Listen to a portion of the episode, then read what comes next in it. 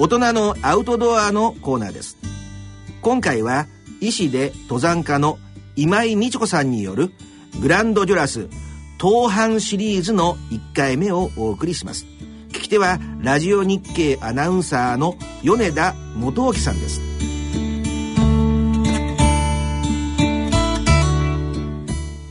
皆さんご機嫌いかがでしょうか？ラジオ日経アナウンサーの米田元興です。ご機嫌いかがですか？今井美智子です第3土曜日のこの時間はアウトドアをテーマにお送りいたします。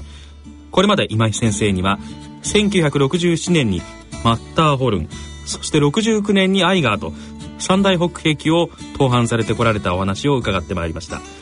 今回は三大北壁の一つ1971年7月17日に登板されたグランドジュラスについてお話を伺ってまいりたいと思います。よろしくお願いします。よろしくお願いいたします。まずグランドジュラスと言いますと標高は4208メートル。およそ1キロにわたる稜線に6つの頂があります。最高峰のウォーカーは1868年ホレス・ウォーカーらが初登頂したことにちなんで命名されました。そしてウォーカー北壁は1938年にリカルド・カシン一行が初めて登板しました。グランドジュラスは三大北壁の中でも最難関と言われ森田勝さんはここで命を落とされました。これが1980年のことです。今井先生は1971年に登板されておられます。さて今井先生、はい、このグランドジュラスを目指されたきっかけというのはどういうところだったんでしょうか？あの今ねごご紹介いただきましたように、えー、マッターホルンアイガーそしてグランドジョラスは三大北壁と、まあ、ヨーロッパの人たちがヒマラヤに行く時の登竜門のようにして登る場所なんですが、はい、日本からはこの3つの頂の、えー、北壁から登るのを目指していく登山家たちが当時やっと出てきた時代だったんですね。うん、それでまあ私は6769でマッターホルンを登ったのあマッターホルンとアイガー北壁を登ったので、えー、2つは登ってると。はいでも山仲間の中には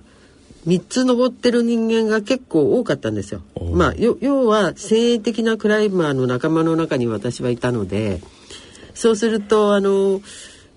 例えばマッターフルの話する、えー、アイガーの話するアイガーはもう私たちは新しいルートをあの開拓しましたので、うん、自分たちのところの話はできるんだけどその3つを比較するなんていうことになると登った人たちがあれがどうだったこうだったって言われるんですね。で今ご紹介にあったように特にグランドジョラスっていうのは一番難しいっていう、うん、で皆さんそうおっしゃる。だけど私たちは、まあ、マッターホルンとその、えー、アイガーでも全く違う山だから一つずつ特徴があるのでああだのこうだのっていうと3つ登ってないうちは口あの口出すなとか言われて。じゃあ行きがけの打賃で3つ目も登ろうかなみたいなのがまず私の心の中にはあったんですが、えー、その一だからえっ、ー、と登る1年前に、はい、うちの今の主人なんですが高橋和幸となんか結婚しようっていう話になった時に彼が「どうせだったら三大北壁の最後の一個を登ってその時に山頂で結婚式をやろうって、はあ、あのねそういう企画が大好きなんですうちの主人が。そうですか。だから例えばあの銀婚式はどこでやろうかって言って穂高岳の山頂にしようとか、ええ、うん、なんかそういうの好きなんですよ。はあ、で私はそういうのそういう時はあの主人が言った企画に乗って何もしないでついていく。一緒にこう企画すると喧嘩になっちゃうから。というようなこともありその仲間も全部彼のグループのクラブ、うん、うん、から集めて先鋭的な人たちで、えー、まあ、若い進さんという方と丹下博さんという方と諸角康夫さんという3名の方とそれからうちの旦那と、えー、4人がチーム編成してそこに私を加えて、えー、まあチームということで行くことにしたんですね。なるほど。えー、ちなみにあの今の夫の方と知り合ったのはどういうきっかけで、あの山だと思うでしょう。えー、あの山仲間同士なので山の中あの山仲間同士が都会で集まることもあって結構どっちかっていうとその昔その一番最初っていうのは私が覚えているのではあのうちの方のクラブの根岸悟って言ってまあ愛が北壁一緒に登った人間がうちの主人ってスポーツ店を開いていて、はい、冬にスキーのあの、えー、なんていうのかなツアーを出していたんですね。うん、でそれにうちのその根岸が行って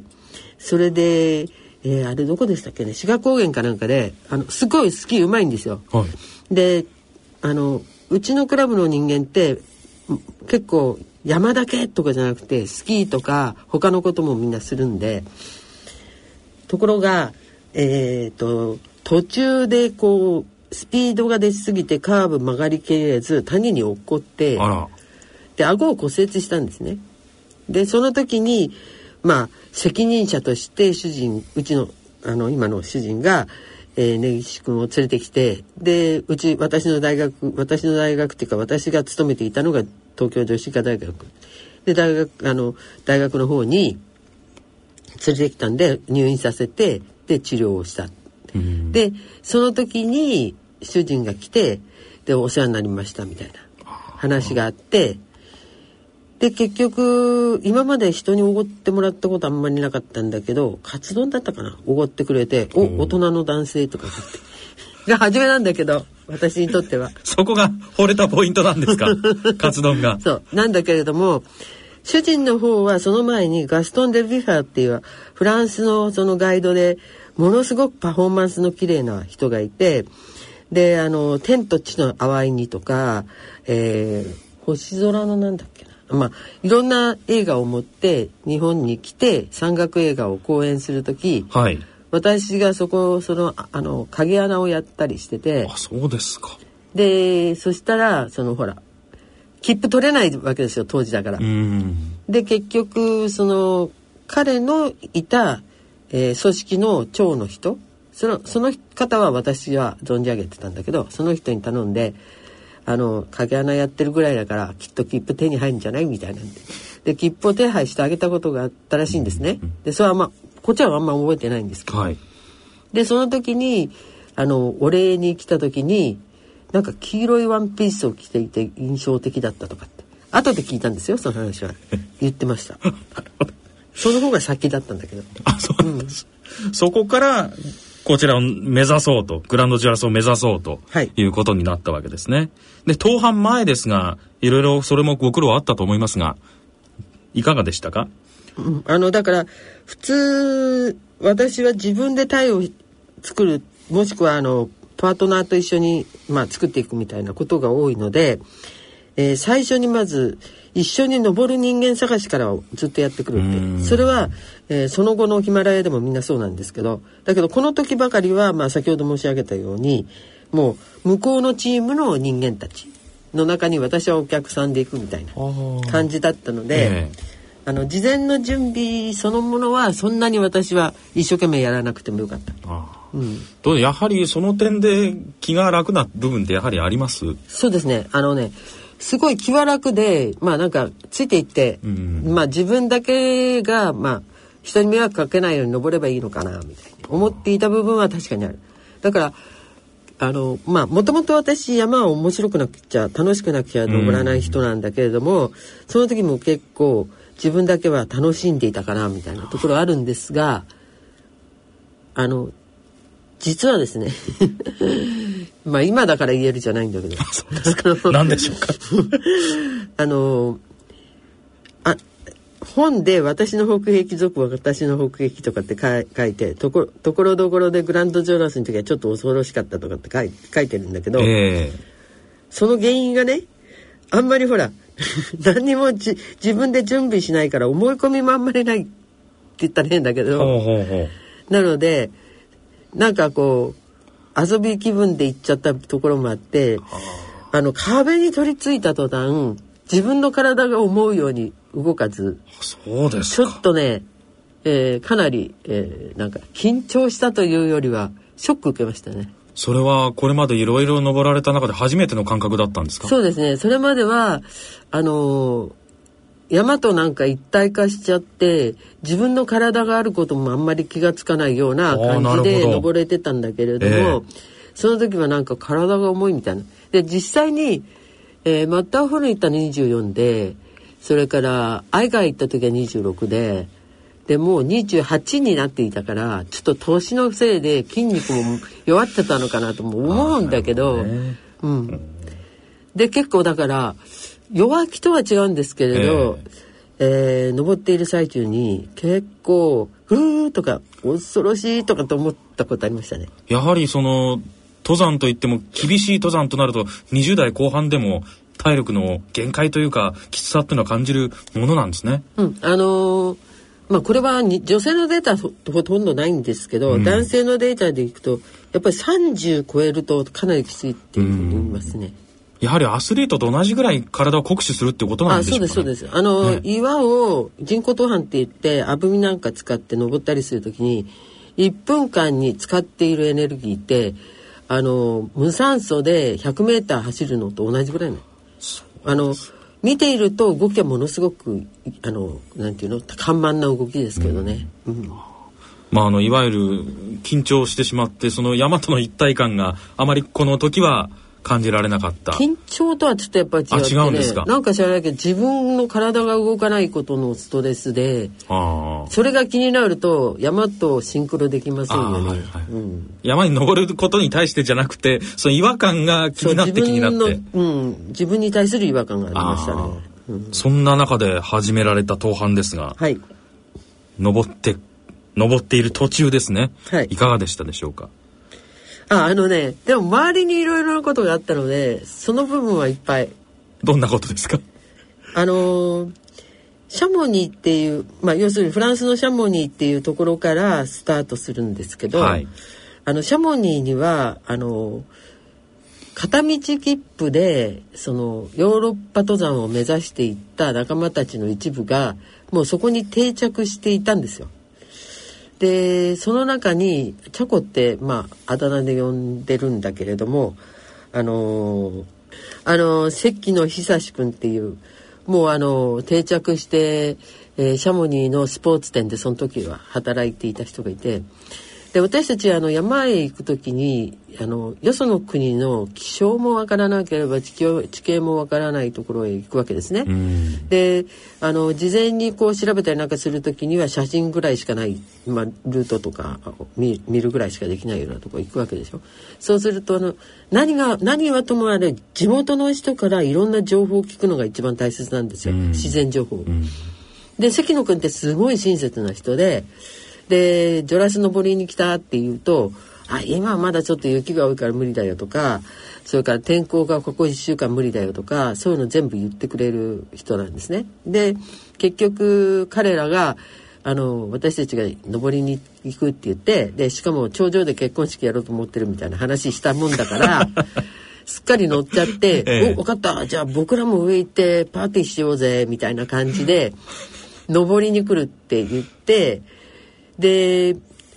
実際に私たちは早めに、えー、下のその取り付き店の下にある霊障小屋っていう小屋に入ってで天候を見ていたんですよ。したらあの先に来た現地っていうかそのイギリス人だのフランス人だのパーティーが行っちゃその途中で降りてくるわけ敗退してくるわけでそれは天候が悪いからね。で関野君たちが後から来てあの明日の天気を過ごせばここ一両率あったかくなるあの天気良くなるから、うん、よしじゃあ行こうっていうんで彼らはほら毎日いるからあの一番天気のいい日に登りに行く。うん、で大体あの一つの山まあ愛外にしてもまたローにしてもそうなんですけど一夏に3回ぐらいしかチャンスないんですよ。少ないんですよね。うん、でそのうちの一つだから行こうとかって言ってで実はだから行った時後ろから追っかけてきあ後ろからじゃない先に行ってたのかなあの時。朝出た時に私たちは小屋から出たんだけど彼らは小屋を素通りしていったんだったかな。でもうちょっと1ピッチ2ピッチ先に関野久志とあと鈴木勝と中野徹あと斎藤君と宮崎君がいたのかな。なんか5人でパーティー組んでバーって。で私たちも5人だったからえ10人で一気に登れたらすごいよねみたいな話して当時はもうみんなあの個人向こうの人個人主義だから2人、3人が精一杯。ガイドを入れても4人か5人でそんな話をしてたのででダーって言ってたらしいんですよ。で私たちは下からまあ取り付いて行ったんだけどだ途中で彼らがそうですね3分の1いかないあたりで降りてきた。あら。でどうしたの？って言ったらえっ、と誰が滑ったんだっけな？誰かが滑落してそれに巻き込まれて誰かも滑落しでそれを取れ止めた誰か、まあ、鈴木雅夫が止めたらしかった。手が真っ赤になってあの血が出てましたからザイルで擦れてみたいなことがあってで後ろから行ってた斎藤君と宮崎君は平気だったのかもしれないけど降りてきて。わ悪いけど降りるわみたいな。まあでもほら気軽なんですよ向こうは。でこっちはもうあの登山隊みたいな感じで言ってるんだから言ってるから、ええ。そういう事故も起こさないで慎重にやってで絶対カントするぞみたいなんだけど、はい。あの人たちはほら普段と同じ感じでなるほど来てるから。なるほど。それで「じゃあね」みたいな言って降りて行っちゃったりとか。そうですか。そうするとねそれも降りていくにしろ登るにしろザイルつけてる上にピン。そこにはあの止まっているあのハーケンとか使うわけでしょ。え。と交差するっていうのがすごい時間かかったりするんですよ。うん。だからそういうので時間取られたりするのでいろんなことがあってまずはその1日目は自分のこともそうだったんですけど そういうトラブルとかがあったりそれから降りていっちゃったのを見送ってでガーって下見たらもうあの急峻ですからもうほとんど水壁同士だから、あのー下の氷河がまあバーッと見えたりするんですね。でそういうの見たりして、そそんなことがあってそうですね。まあ登っている必死に登っているっていうよりはなんか、うん、巷と同じようなその人と人とのやり取り空気とかってあって、ええ。でこっちは影で見えないだろうけどとりあえず下のその氷河まで彼ら着いたからまあ無事に降りたなみたいな。手振ってやろうかみたいなそういうようなことが結構あったりして。だったんですか、うんじゃあ結局降りた一段はもう降りてそのままそうです登らずね。で一人なんか胸打っちゃったっていうからえっ、とすぐに翌日は来れない。だけど後ろの二人は絶対来るとか言っていたので、私たちはビバークポイントで、えーもう上で使わないだろうなって計算して残っ残ったっていうか、まあ、持っていたの荷物の中一つでも減らしたいわけだからその中のガスボンベなんかはそのビバークサイトに置いてあげといたんですね、次に来るだろうなみたいな。はい。でメモ置いて。だけどその時は来なかったんだっけな、大人のアウトドアのコーナー。医師で登山家の今井美智子さんによるグランドデュラス東阪シリーズの1回目をお送りしましたしてはラジオ日経アナウンサーの米田元興さんでした。この続きは次週の放送でお送りいたします。